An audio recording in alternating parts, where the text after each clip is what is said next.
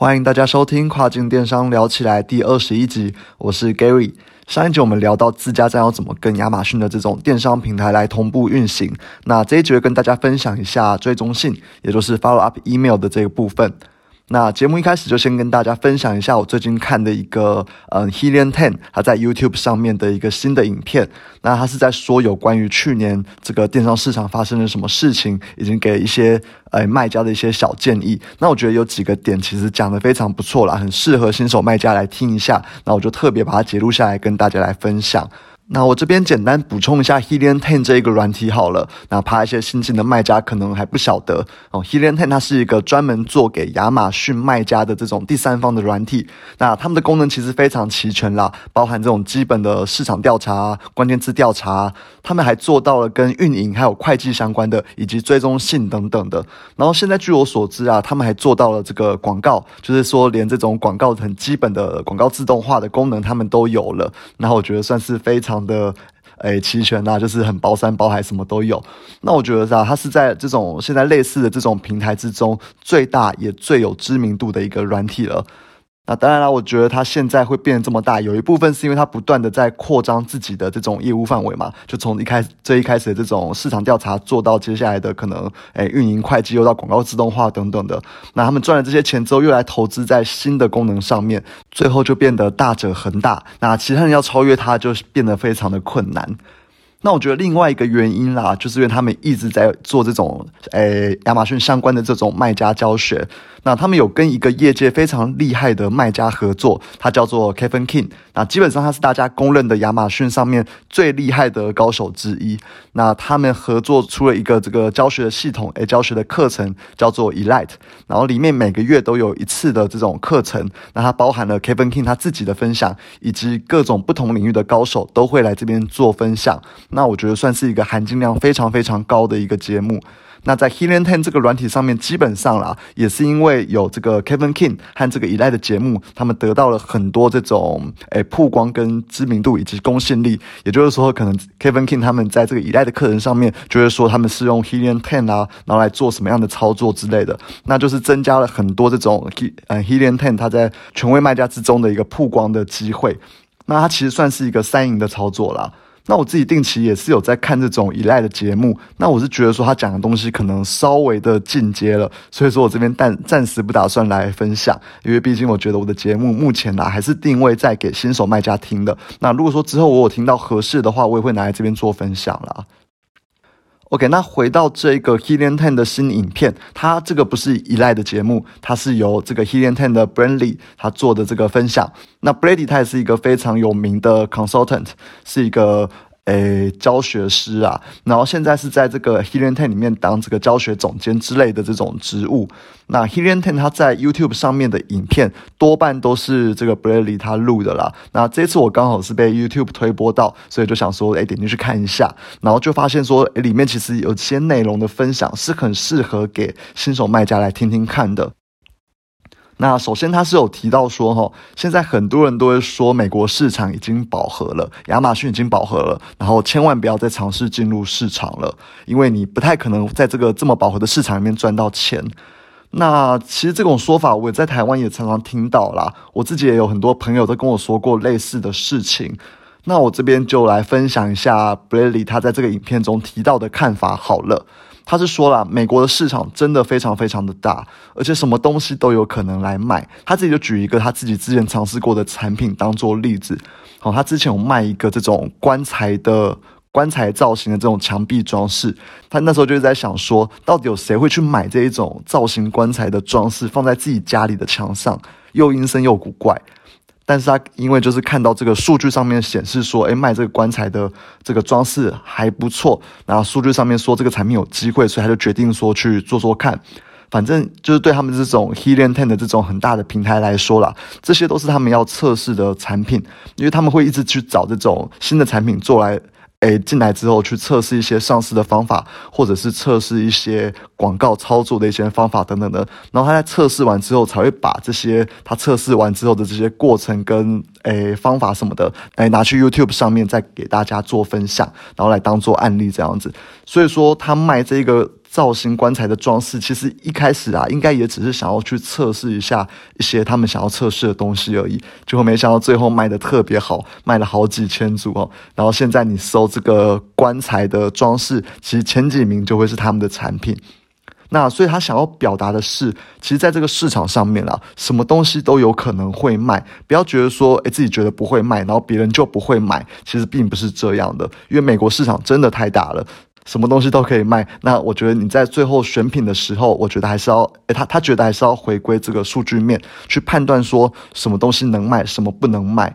那我觉得这在我们之前有。诶，聊过这个第二集跟第三集之中，哦，那时候我们就有讲过说，这个数据型的诶选品标准跟概念型的选品标准，我们里面其实就有提到过类似的概念啦。啊，如果不清楚的朋友们可以去回听一下这个二三集的内容，哦，里面有讲一些选品的标准。那其实这些标准会都是跟这些像是 Helium Ten 的 Bradley 或是 Kevin King 之类的大卖家去学过来的啦。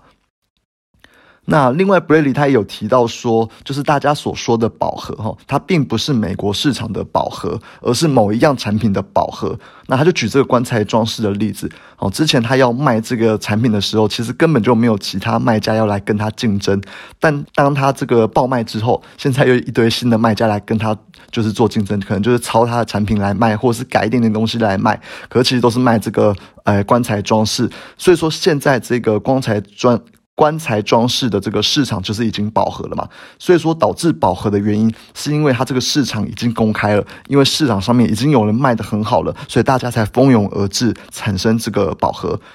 所以说我们在选品的时候啊，就要尽量去避免去选择这种产品啊，因为美国市场很大啦，其实它还是有无数个类似这种诶之前的这种棺材装饰的市场可以去找到的。也就是说，当初这些还没有饱和的市场，其实都还是可以在美国市场里面去找到的。所以说，那个在选品的时候，其实就是要耐心的去寻找，那只要找到的话，机会就是你自己的了。所以说我这边又觉得说，其实不用去听别人在这边说，哎，可能美国市场饱和啦，亚马逊饱和啦，不要去做了。我觉得那些人根本就不懂美国的市场，那他们没有实际的操作经验，也没有看过这些数据，就我们干嘛要去被他们影响？哦，市场上其实有很多这种成功者，现在都还是觉得说美国市场有非常多的机会。那我觉得我们应该要去做，就是去学习这些成功者，看他们怎么去找到这些还未饱和的一些产品跟市场，而不是去听那些就是连尝试都还没。有尝试过的别人哦，别人在说嘛，尝试过这些别人去说这些东西没有机会，然后自己也觉得说哦，那没有机会就不要去做了哦。所以说，我觉得回归到我最初一直在跟大家说的啦，我觉得自己判断还是非常的重要哦。自己要先去做完这些研究之后，你才有去办法去判断我到底应不应该进入这一个产品或者进入这一个市场。那 Helen Ten Brandley 的分享我就讲到这边。好，那回到这一集的主题，也就是追踪性的部分。好，也就是这个我们在说的 Follow Up Email。好，那追踪性它其实就是非常非常重要的一环啦。你做得好的话，它可以帮你减少许多的负评，同时增加了你的好评。而且对于产品的这种品牌形象也是有非常不错的提升。那其实这有点像是我们之前提到过的这个 Many Chat，也就是聊天机器人的部分。那不清楚的朋友可以回听一下第十四集，哎，如何利用产品小卡去搜集客户的资料跟评价。我在这一集里面就有详细的去提到说这个聊天机器人使用的一个流程跟概念哦，应该怎么做。那在听这一集的话，可能就会比较清楚。那其实追踪性的功能也差不多啦。那我这边会分成两个部分来说，一个是针对亚马逊的追踪性，那另外一个是品牌官网，也就是自家站的这种追踪性。那首先来讲到亚马逊的追踪性，因为亚马逊它不会提供给我们客户的这个信箱地址。所以说，它只会给我们一个像是诶一个一组代号的东西，那我们就透过这一组代号，用站内信的方式去联系客人。好，跟聊天机器人一样，我们都需要自动化的来操作这一块，来减少人力的需求。所以说，我们这边啊，都会使用诶有借接亚马逊 API 的这种第三方软体来操作。那我们自己使用的是一个叫做 Feedback With 的网站，那我觉得使用起来是没什么问题啦。之后我会把这个链接放到资讯栏里面给大家参考。那其实基本上设定完之后，你就可以开始去写你的这些 template，也就是写你的这些模板。那以前啦，这种呃 follow up email 我们都会寄个大概四封左右去给每一位客人这样。那主要是因为我们爬文有研究过哈，看到第四封信之后，你的开信比例会严重的降低，封锁你的这种就是 unsubscribed 这种比例会严重严重的提升。所以说最后我们就想说，那这个四封，因为四封算是诶这个的临界点嘛。那我这边先补充一下啦，其实很多人都会觉得说，诶寄四封会不会太多啊？客人会不会觉得很烦？因为通常就是我们。自己都有这种收过可能很多垃圾信件的例子啊，然后到那时候我们都觉得很烦嘛。但是这边其实哦，我们透过数据上面，就是诶网络我们研究过看过这些数据上面来看起来，其实你第二封、第三封，甚至是第四封，它的开信率跟互动率表现其实都是非常好的。所以说，我们就是真的不用去怕，诶，这个我们我们要做的 follow up email 会让人觉得很烦，反而是我们要去想说，诶，其实你多寄就多有机会。那可能，诶，一个一个客人他可能是不会四封都看到嘛，他可能就看到其中一封，那这一封可能就会造成你的转换，或是让他帮你去留一个评价。所以说，我觉得这边就是要尽量的去多发啦。那这边，呃，我之前查这个数据是告诉你说，四封信其实是不错的，也是消费者可以容忍的这个范围。当然啦，我觉得这是诶数据面的东西啊，就是跟大家简单分享一下。我觉得你们也都可以自己去研究一下，自己去 Google 一下这一块，因为毕竟可能诶在哪一个时间寄出的信开信率最高，或者是诶哪一个时间寄出的信互动率会最高，其实这些都是诶跟产品类别有关啦。那当然也可能会不同的研究机构而造造成，就是可能我们统计出来的数据会不同。那我觉得呃大家都可以去做一下参考啦。那至少得出来这些数据是可以让你心里有个地址，知道说诶大概诶要寄多少封信，那多哪一个时间寄会比较好。好，这可以去再去 Google 去研究一下。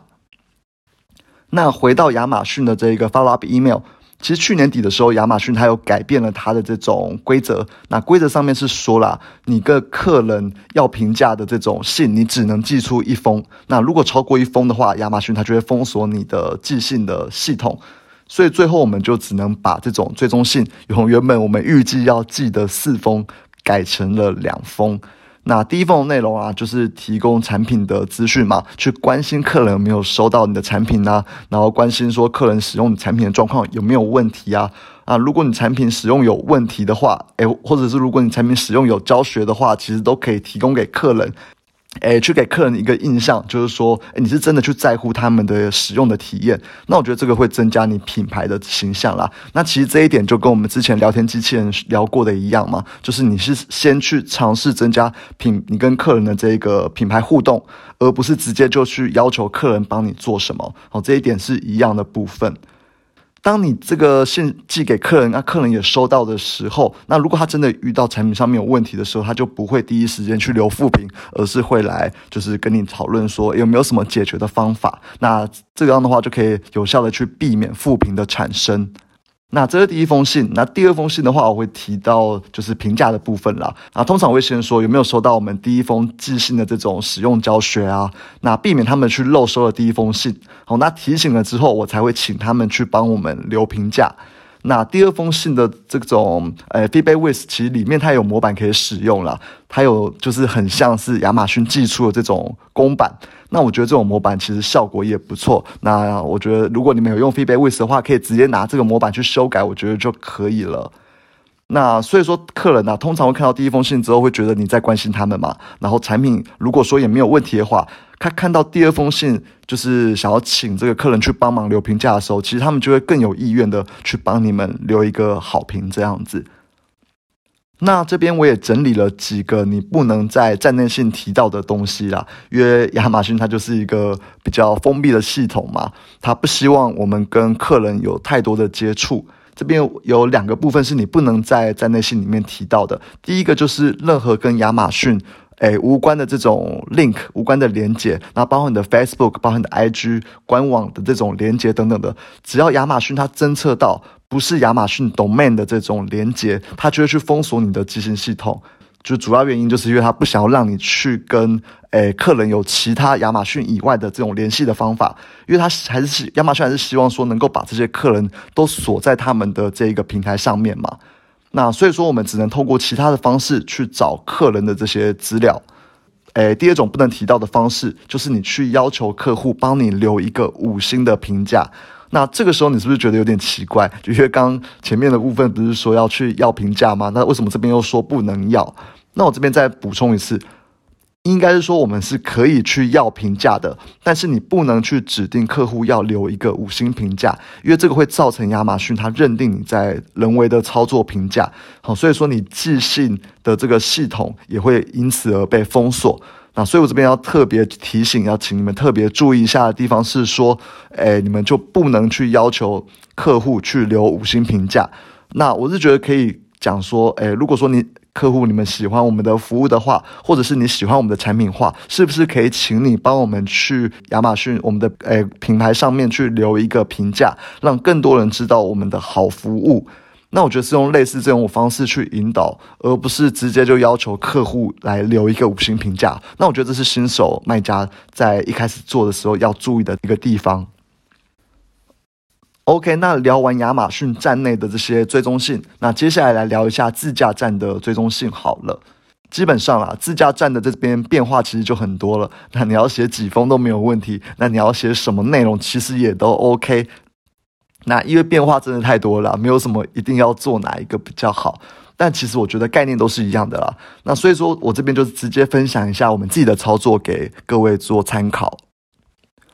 那首先就是我们是用这个 Shopify 来架站嘛，那 Shopify 里面有很多这种 APP，那我们是有一个这种记录评价的 APP，那这种 APP 它就会自动发信给客人，就是客人购买之后，它就会自动选择，你就可以选择说你要，诶，可能一个礼拜后再去发这种留评价信给客人，请客人留评价嘛，这个是蛮方便的，因为直接就是对接完 Shopify 之后，它就可以直接帮你把这个要评价的信给丢给这个客户这边这样。